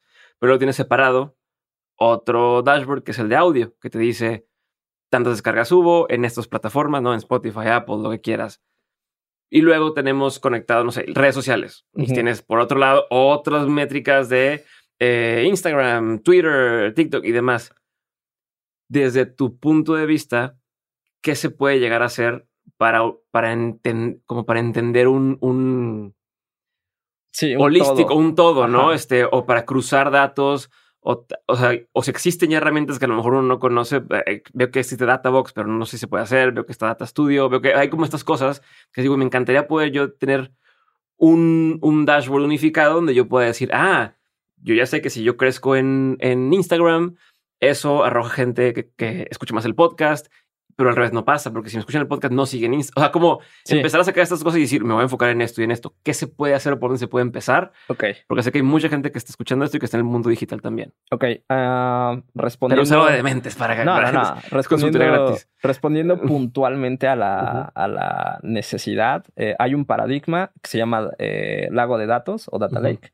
Eso es lo que necesitas. Un lago de datos es donde tienes esta cosa en el mundo digital donde le puedes aventar o arrojar o almacenar cualquier tipo de información. Incluso, o sea, datos estructurados como son las métricas, puedes aventarle audio o almacenar audio, video, fotografías, lo que tú quieras. Ahora, nunca escucho ese concepto. Y la cualidad de este lago de datos es que te permite tener toda la información para después explotarla y correlacionarla. Ese lago mm. necesita una capa de procesamiento y, y demás, ¿no? Eso es, eso es desde mi punto de vista lo que necesitas. Ahora, el tema de si tener un lago de datos te, al final del día te va a resolver las, las cuestiones, no. ¿Qué te diría? No necesitas, eh, digámoslo así, empezar con la solución técnica. Los modelos estadísticos o normalmente los algoritmos que construimos o todas estas eh, cosas medio locas eh, del diablo que hacemos, este, se prueban con sets de datos pequeños. O sea, no necesitas analizar toda la data. Entonces, en Excel otra vez, podrías tomar una muestra del podcast de cierto día eh, y compararla. Ok, tengo eh, en YouTube ciertos este, suscriptores, de este lado en Spotify tengo otros. Voy a empezar a ver si, si, si machan. Mm. y, ver si tienen sentido extrapolar esto ya a una solución este, general, ¿no? Entonces viene este como proceso científico donde ves si tiene, tiene pies y cabeza el, el, que te, el que te enfoques a una solución más robusta. ¿Y a qué figura se tiene que buscar para que te ayude a hacer esto? Pensando en que yo soy un pendejo y lo único que sé hacer es hablar, ¿sabes? O sea, pues sí, me hace mucha lógica lo que me dices, pero es cómo se hace un modelo de estos. O sea, que, así como ahorita me dijiste, existe un data lake que nunca escuchado el concepto y que ya que escuchas un concepto, ah, bueno, y te metes, me voy a meter a un, a un hoyo de conejo para averiguar más. ¿Qué perfiles se requieren eh, o se pueden incorporar a un equipo para que te puedan ayudar con este tipo de cosas? Ok.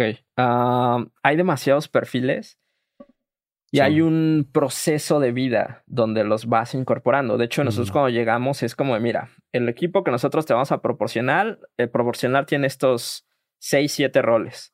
Pero, o sea, sí tienes a los siete roles, pero no todos al mismo tiempo. ¿A qué voy con esto? Eh, específicamente la necesidad que me planteas lo primero que necesitamos, el primer rol que necesitaríamos cubrir es el tema del tomador de decisiones o el experto de negocio, que serías tú. Porque aunque nosotros entremos a ver la data, no la vamos a interpretar. Entonces, ese, es el, ese es el uno. La otra es el tema del analista, donde el analista lo que va a hacer es, ok, a ver, dispones de esta data, funciona, no funciona y demás. Si ya de alguna manera extrapolaras esto, porque ves que sí tiene sentido, incorporas un arquitecto que es el que va a construir las tuberías o los flujos de información. Y al final, eh, en procesos donde ya quieres ver más a futuro o hacer análisis estadísticos un poco más complejos, es donde metes a un científico de datos. Hacer mm. segmentaciones más intrincadas, donde no es como, ah, este, porque pasa eso, ¿eh? Donde, ah, este, ¿cómo haces tu segmentación de clientes? Muy sencillo, por facturación ok, has pensado que podrías tener dos clientes a los cuales le vendes un millón de pesos, pero uno te lo pagó en 15 días y en una sola exhibición y no te llevó más de tres días cerrarlo, mientras que el otro para llegar al millón fueron 15 sesiones de venta, te lo está haciendo en pagos, ¿por qué les das la misma clasificación? Entonces es donde entra el científico a cuestionar. eso me encanta, pero es súper complejo. Pero entonces yo, hubiera pensado que es al revés. Si hubiera empezado que empiezas como primero con, con, a lo mejor no con el, con el data scientist, pero sí con el, el arquitecto de datos que te dice cómo conectar y luego el analista y luego este, y es al revés. Es al revés, porque lo primero que necesitas ver es si el análisis que estás planteando tiene sentido. O sea, tiene un retorno de inversión o no. Si no, déjalo ahí. Y ese es el punto. Muchas empresas van directo con el, la solución de tecnología, van directo con el arquitecto y, ah, ok, seis meses, entregamos muy bien. Y luego. Y luego. Ajá.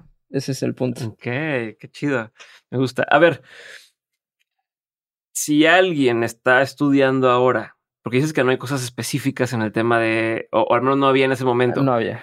Hoy, ¿qué tendría que hacer alguien para trabajar en una empresa como la tuya, por ejemplo? Ok. O sea, que, que, estudia, en qué se enfoca e incluso también en cuál de las dos partes, porque está la parte de los datos, como dices, duros y investigar y, y, arquitectura y demás, pero está la parte no le quiero decir artística, pero sí como de, de arte y ciencia de presentar la información. Entonces, ¿dónde está el...? Ah, voy a ser muy ambiguo en la respuesta porque hoy en día el equipo de Xdata tiene un equipo muy, muy multidisciplinario. Tenemos obviamente matemáticos, tenemos muchos mecatrónicos, tenemos físicos, tenemos incluso economistas. Entonces el perfil eh, lo que te diría es, lejos de ser una carrera como tal, es el interés de realmente hacer un, análisis como tal. ¿A qué voy con esto? Eh, normalmente nosotros cuando analizamos los datos cuestionamos todo. Hemos llegado a empresas, hacemos un análisis y le decimos, tu negocio no funciona así. Y es así como, no. Eh, por ejemplo, el, el caso que te decía de logística. ¿Cómo llegas a una empresa y le dices a las personas que han estado haciendo su trabajo durante 20 años de la misma manera y el negocio funciona, casi no es. Ok, no, y además es como me estás diciendo que no es, y si yo digo que no es, y lo he hecho todo este tiempo, pues me van a regañar a mí que llevo haciendo mal mi trabajo mucho tiempo. No, eh, me gustaría que fuera así, pero es al revés. Es de, no, yo llevo 20 años haciéndolo aquí y hasta ahora no seguimos teniendo clientes, sigue funcionando esto, ¿no? Entonces, ese es el punto. Eh, es más este interés como o despertar científico de estar cuestionando todo y saber que lo que te va a dar una base, porque a veces ni siquiera es la verdad, sino una base para la discusión es el tema de, los datos, ¿no? Porque yo recuerdo cuando llegamos con esta empresa, sí, es que lo has estado haciendo mal. Mira. ¿Me puedes dar el ejemplo? Ajá, ¿me puedes dar el ejemplo de más o menos qué pasó? Yo sé que no puedes decir nombres, pero. Sí. O sea, ¿qué, qué, es lo que. ¿Cuál era la, la, hipótesis que ellos tenían y luego qué es lo que te diste cuenta que, que estaba mal? Ok. Eh, lejos de la hipótesis es este tema de esos procesos que demandan de de un conocimiento o de una... que tienes que tener atrás un humano para tomar esas decisiones. Entonces llegamos a esta empresa, tienen un proceso de distribución en una planta y tienen cuatro programadores de ruta. Su única labor de estas personas es programar las rutas. Tengo una flotilla de, de pues sí, de, de, autobuses, tengo que distribuir mi producto. Ok, ¿cómo le hago? Ah, vamos a colocar cuatro personas. ¿Y quién sabe cómo lo hacen esas personas? Porque cuando llegamos, pedimos el documento o el proceso para revisarlo y no, no, pasó. Existe, Tuvimos que ir con ellos, aprender cómo lo hacían. Oye, ¿cómo, sabes que tienes que visitar a, esta persona? Es que es lunes. Ah, ah. muy bien. y, si un, lunes fue día festivo, ya valió madre toda la planeación. Entonces, ese tipo de cuestiones. Entonces, la primera fue entender el proceso y la segunda fue contrastar lo que el cliente necesitaba, o sea, a nivel más, eh, más hacia arriba, contra lo que los programadores de ruta estaban haciendo. Ellos traían un indicador de ciertas toneladas por kilómetro y nosotros la idea era mejorarlo. Entonces nos fuimos a rastrear todas las bitácoras de, entrega. Había muchos datos ya capturados, había otros que sí se tuvieron que, este, se hizo ahí como un pequeño algoritmo para digerir los datos que escribían a mano y se estructuraron. Este, y esa, digámoslo así, llegamos con un listado de, mira, de los últimos, no sé, de los 300 viajes que haces o que programas, mejor dicho, es, de los 300 programas, eh, viajes programados. Sí, tienes programados, están bien, o sea, estás en un 15% de, de error pero da la casualidad que ese 15% se da en estas tres o cuatro rutas. Mm. Algo estamos haciendo mal ahí. Y incluso la persona se, se, sorprende. Ah, sí, creo que tienes un punto y ya lo empiezas a, abordar con él y es donde, donde cambia. Pero no existe esta apertura hasta que no llegas con algo. O sea, es de, yo creo que puedes mejorar 15. Sí, pues tú crees, yo también, pero no sé cómo.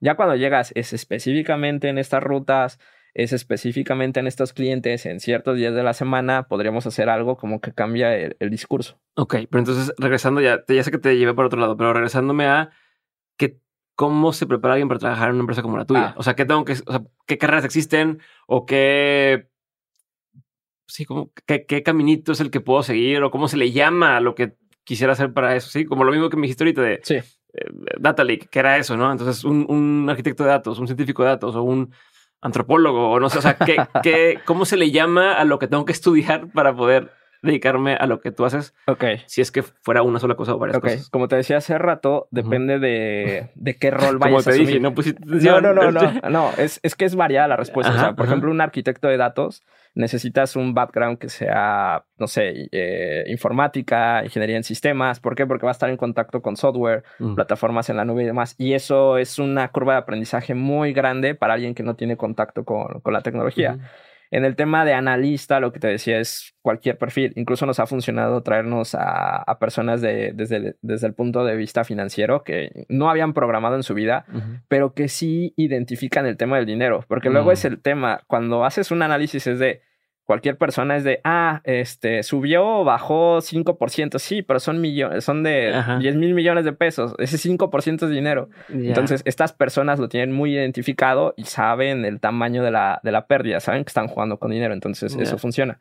Depende mucho del rol. El del científico de datos está la parte eh, matemática, o sea, físicos, matemáticos, este, es como lo esencial. Incluso cualquier ingeniero que eh, eh, funcione bien con las matemáticas puede, puede apuntarse a, esto.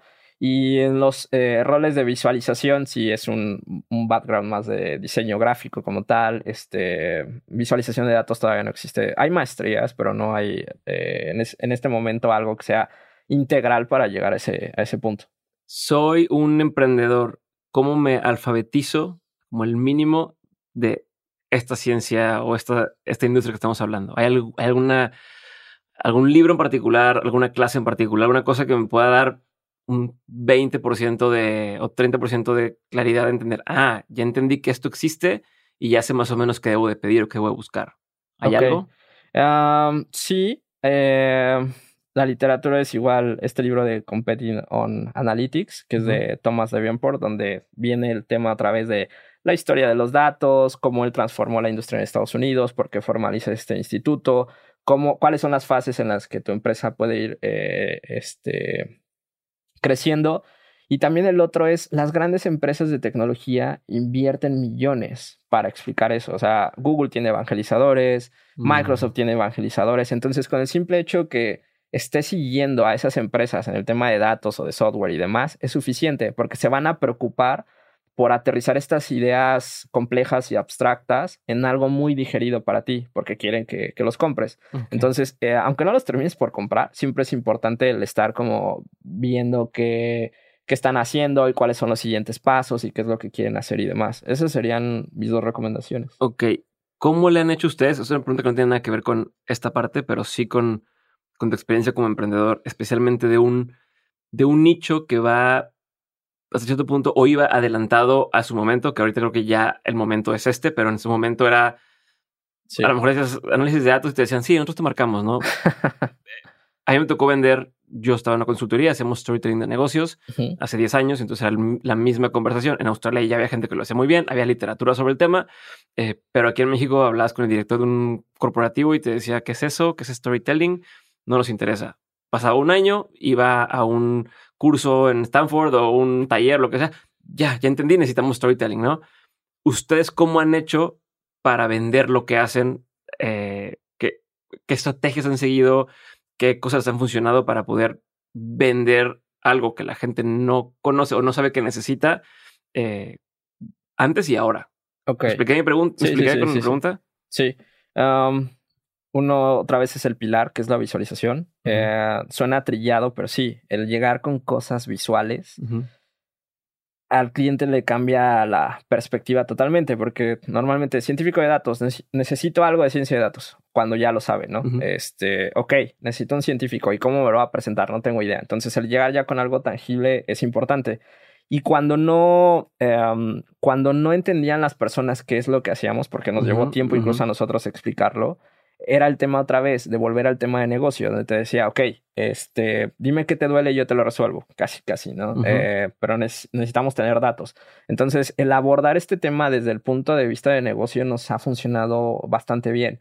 El tema de encontrar nuestro diferencial también es algo que nos identifica eh, bastante, ¿no? Este, nuestra especialización es esta, eh, podemos ayudarte en esto otro, pero si tú necesitas este acompañamiento, lo puedes obtener con nosotros. No nada más es de te vendo el avión, que es lo que dicen, sino va el avión y el piloto también, ¿no? Entonces, y te capacitamos dos o tres pilotos más para que no tengas eh, problema. Entonces, esta parte eh, de sí alinearnos en el tema del negocio, eh, me gusta mucho la, la, filosofía que tiene Alex Osterwald en el tema de, de, Canva, donde tú estás aterrizando una necesidad y todo tu modelo de negocio lo, lo, lo aterrizas en, esas, en, esa, en esa necesidad eso es lo que más eh, traemos. Y creo que eso sí, eh, suena muy sencillo y muy simple, no hay como una fórmula secreta atrás, pero es lo que... Pero el proceso de venta, ¿cuál viene siendo? O sea, ustedes prospectan, ¿qué le dicen en esa primera llamada o ese primer correo de, hola, este, queremos analizar tus datos, hola, podemos dar soluciones de negocio, hola, o sea, ¿cómo es el approach? Y otra vez, no te lo digo, sí. te lo digo con el afán de, creo que hay, habemos personas que estamos también en un proceso similar, donde queremos vender cosas que a lo mejor todavía no son fáciles de entender eh, o, que, o, que, el cliente no sabe que lo necesita, pero tú estás convencido de, lo necesitas porque te, sé el beneficio que puede darte. ¿Cómo lo han ido haciendo? Si me pudieras dar un recorrido más o menos de cómo... Ok. ¿Cómo lo hacemos hoy en día? Hoy en día es, eh, es más fácil porque ya se entiende. Y ya tienes casos de estudio, o sea, ya tienes eh, Exacto. más cosas hechas. ¿Qué hacíamos antes, que era cuando nadie entendía este tema? Era, em, se hizo un análisis a nivel mundial de empresas data driven y había datos donde la, de las 500 empresas en promedio que participaron eran 17% más rentables que su competencia. Mm. Entonces, cuando eh, contactábamos a una persona era, ¿quiere ser 17% más rentable que fulanito sutanito. Y era un tema de, ok, si lo voy a vender a, al del refresco, busco cuál es la competencia del, ah, refresco y por ahí le, por, ahí le doy, ¿no? Entonces era mucho todo en base a resultados. Eh, estos son los indicadores, ¿te interesan? Sí. Entonces, eh, así lo hicimos durante mucho tiempo. Hoy es un poco más sencillo, no dejamos eso de lado pero es mucho más sencillo porque ya, ah, oye, somos un estudio de analítica y al menos la palabra analítica, ah, analítica, datos, sí, sí lo necesito, ya, es mucho más sencillo. Ok, pues chingón eso, que les pica las costillas así, como que si no, el orgullo de, oye, quiero hacer más que esto, ni modo que te digan, no, este, quiero seguir valiendo queso. Eh, te iba a preguntar, bueno, ¿y, hoy cómo lo hacen? Dices, o es, es, igual, pero, pero hay un proceso, o una vez que, que te dicen, sí me interesa hablar contigo, llegas con ellos y les dices, esto es todo lo que hacemos, o primero hay una onda de, de más o menos que necesitan, entonces ahora sí te digo, ¿qué hacemos? ¿Cómo más menos el proceso en ese sentido? Ah, investigamos mucho al cliente. Muchas veces en la primera conversación que tienes con ellos ya te orientan, sabes que mi problema es de logística, ¿no? Entonces tenemos presentaciones para logística, tenemos presentaciones para esto y el otro, y hay veces donde nos dicen, no, no tengo idea. Entonces incluso a veces terminamos haciendo un assessment con ellos. O sea, ¿sabes qué? Mm. Yo sé que necesito datos, quiero subirme a la ola, dime por dónde empiezo, ¿no? Y ok, ah, mira, y eso es muy sencillo. Pareciera que es difícil porque todas las industrias son diferentes. En eso creo que todo el mundo estamos de acuerdo. Pero existen eh, unos cálculos maravillosos que son los ratios financieros, donde si tienes stock, los stocks se miden de esta manera. O sea, no hay otra manera.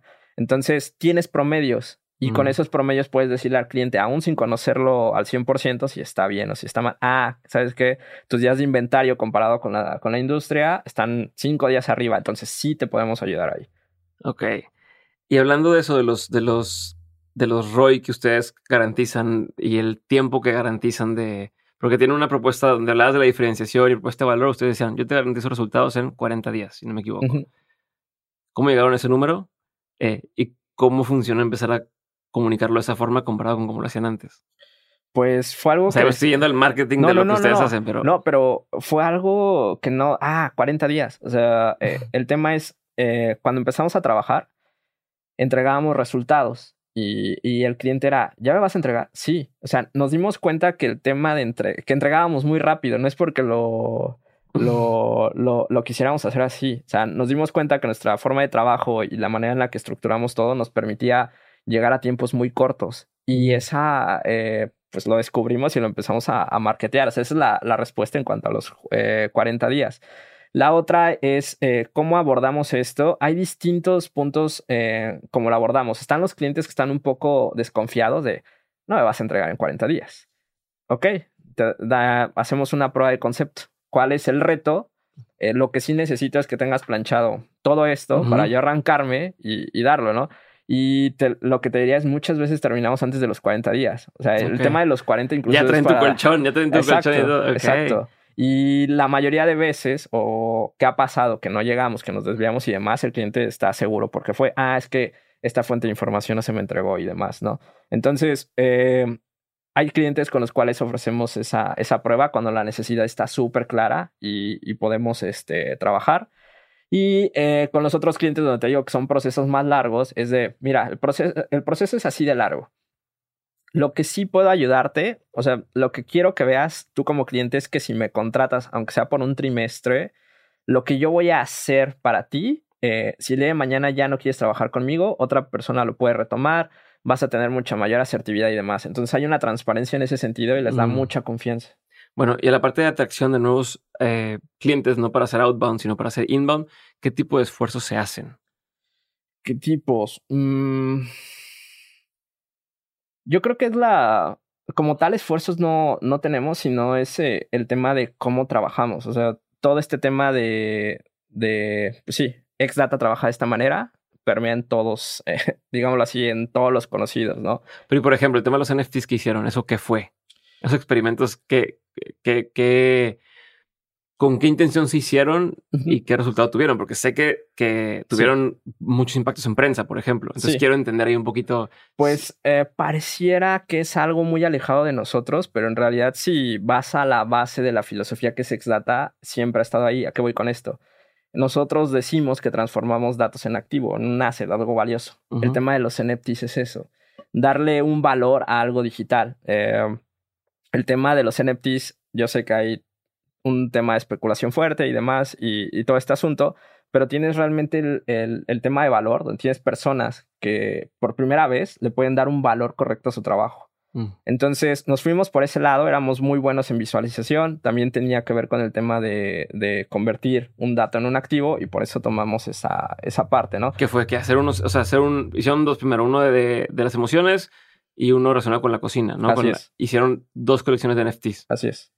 ¿Qué pasó? Pues nos fue muy bien. Eh, eh, primero que nada está todo el know-how que, generamos internamente al trabajar en una blockchain, generar todo lo que se necesita para estos NFTs porque fueron generados. O sea, el, famoso tema del minteo lo generamos nosotros desde cero y demás. Entonces, todo este know-how de la, de la blockchain en específico nos, nos ayudó mucho para aclarar eh, muchos procesos que algunos otros clientes que están acercando con nosotros lo tienen muy presente. ah, ya, ya, ya te entiendo porque yo estuve ahí. Entonces, esa fue una. Y creo que el principal es otra vez el tema de la visualización, el tema de convertir o dar a conocer algo al mundo, en este caso de las emociones, cómo se comporta tu cerebro de cierta manera cuando sientes algo, o sea, el, eh, y más, eso salió del tema de la, de la pandemia, nuestro equipo creativo que está en el tema de visualización, de, de necesito expresar esto. Ok, expresalo a través de los NFTs, te respaldamos y demás. Y, y, el tema de respaldarlos de esa manera es porque la autoría queda para nuestro equipo. Entonces, eh, ese es un buen punto, ¿no? No nada haces, eh, hice algo por hacerlo, tiene el reconocimiento. Y el, tema del sabor de la data también es otra cosa que nuestro equipo quería expresar. Eh, lo que hacemos normalmente es, tenemos un equipo muy bueno en visualización, entonces son todos creativos. ¿Qué hago para que de alguna manera el, trabajo que ellos tienen eh, sientan que tiene un impacto. Y sí está este tema de la industria y demás, pero personalmente les damos salida a través de estos proyectos. Eh, uno es el de la cocina mexicana, donde decían, oye, la cocina mexicana es fabulosa y si hiciéramos una visualización, ok. Y el tema es, lo puedes hacer, pero otra vez el tema de cómo hago que esto termine siendo autoría de las eh, de, de Xdata y esa fue la mejor manera. Pero y eso les trajo, o sea, les dio exposure a posibles clientes. O sea, porque mi pregunta era, ¿qué esfuerzos hacen para atraer nuevos prospectos? me dijiste, pues no tantos, pero esto para mí me suena a un esfuerzo que, si bien la intención no era a lo mejor traer nuevos eh, clientes, pues les da exposure. Sí, creo que el, el, punto fue indirecto, o sea, sí nos trajo este, clientes y demás, pero lo que queríamos dar o gritar al mundo es de, hey, aquí en México hay un estudio de visualización de datos muy bueno y las visualizaciones que, que hicimos para el sabor de la data están al tamaño de empresas este, en Italia, en Alemania, que son muy poquitas las que hacen visualización a nivel mundial. Okay. Dirás que es una carrera en la que a alguien le conviene clavarse y que va a ser rentable. Sí. De hecho, eh, no sé, eh, cuando nosotros empezamos a definirnos como, como estudio de visualización, estoy hablando de 2018, y los holandeses, tendencia, holandeses. ¿Y quién es? Ah, es holandesa. ¿Y quién es? Es holandés. Ok. Hoy en día los que llevan la tendencia son los italianos. Eh, creo, sin mal no recuerdo, no sé en qué instituto en Torino instauraron esta licenciatura. Y hoy en día en Europa las personas que quieren dedicarse a eso van a Italia a estudiar. Entonces sí hay una, un nuevo nicho en ese sentido. Chingón.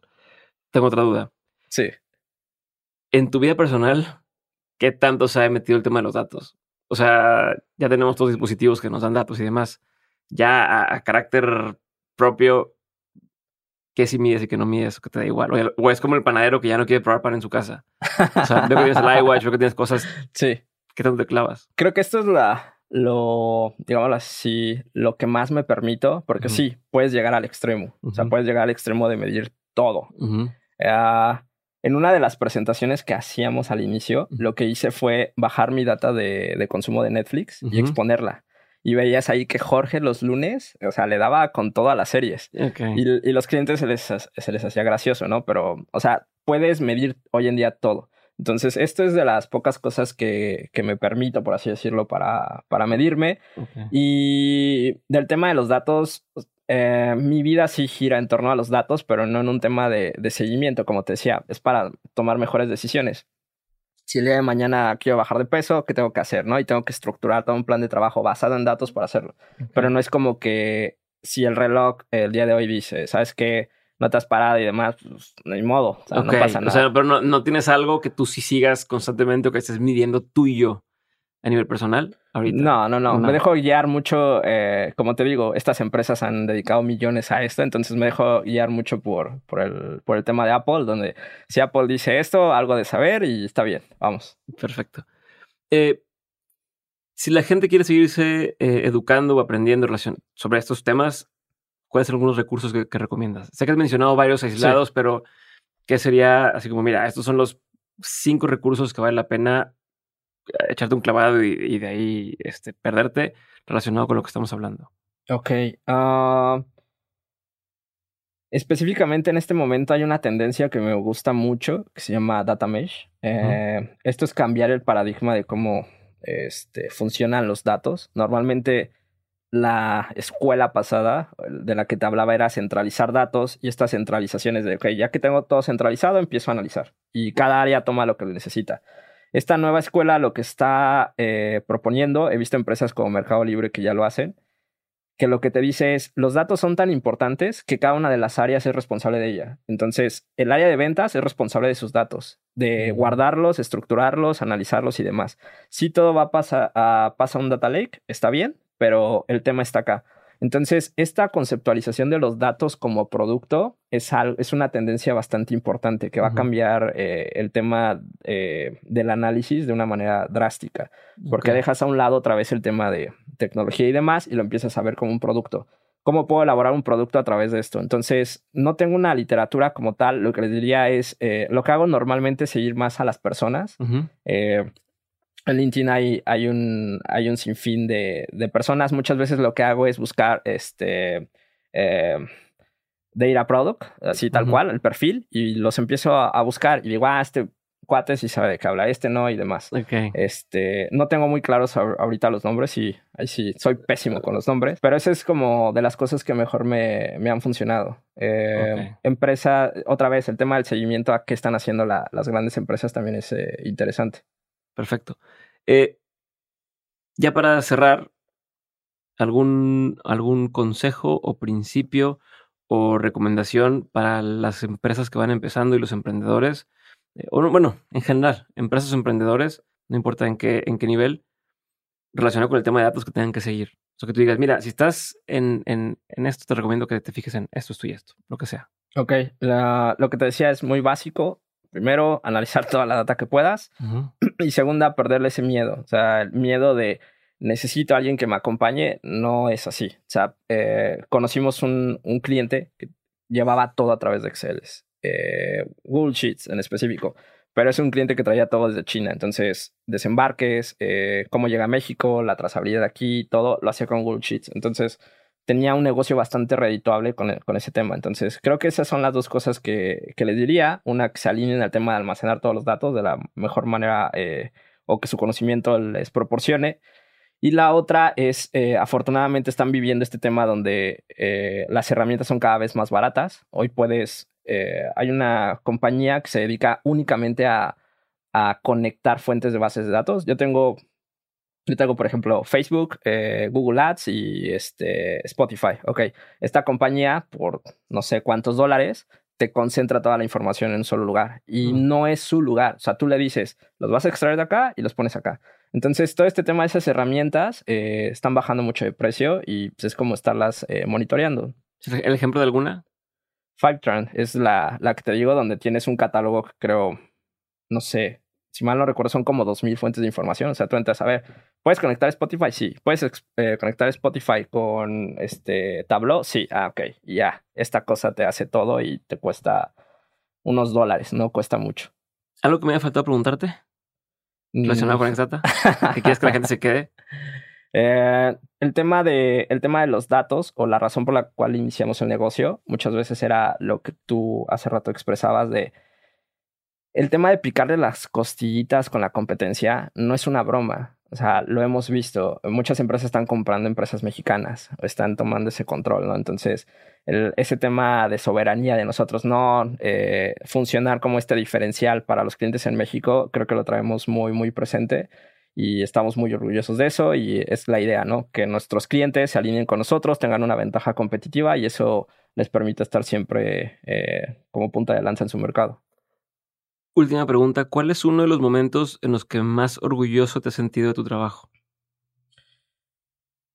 Tengo, tengo varios, pero creo que uno de los principales fue cuando eh, hicimos un análisis de de costos para un instituto muy importante en México y este em, análisis lo hicimos en dos meses y lo hizo una chica de 22 años que yo creo que le tardó un mes y medio en hacerlo y pues el director, o sea, ella le expuso al director, entonces fue así como, wow, ¿no? Y el director, no, no, nunca había visto esto así y sí, podemos hacer esto y el otro, o sea, encantado en, en ese sentido. Entonces es donde te sientes orgulloso porque esta persona nunca se sintió sola, siempre estuvo respaldada en ese sentido, se la creyó. Entonces es cuando ves que este ente que se llama Xdata que está atrás está funcionando.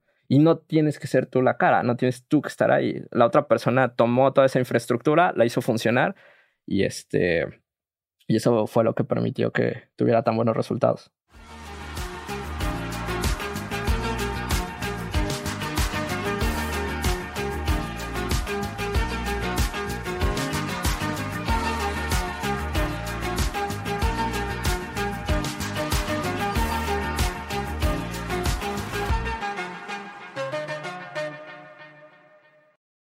Lucky Land slots, you can get lucky just about anywhere.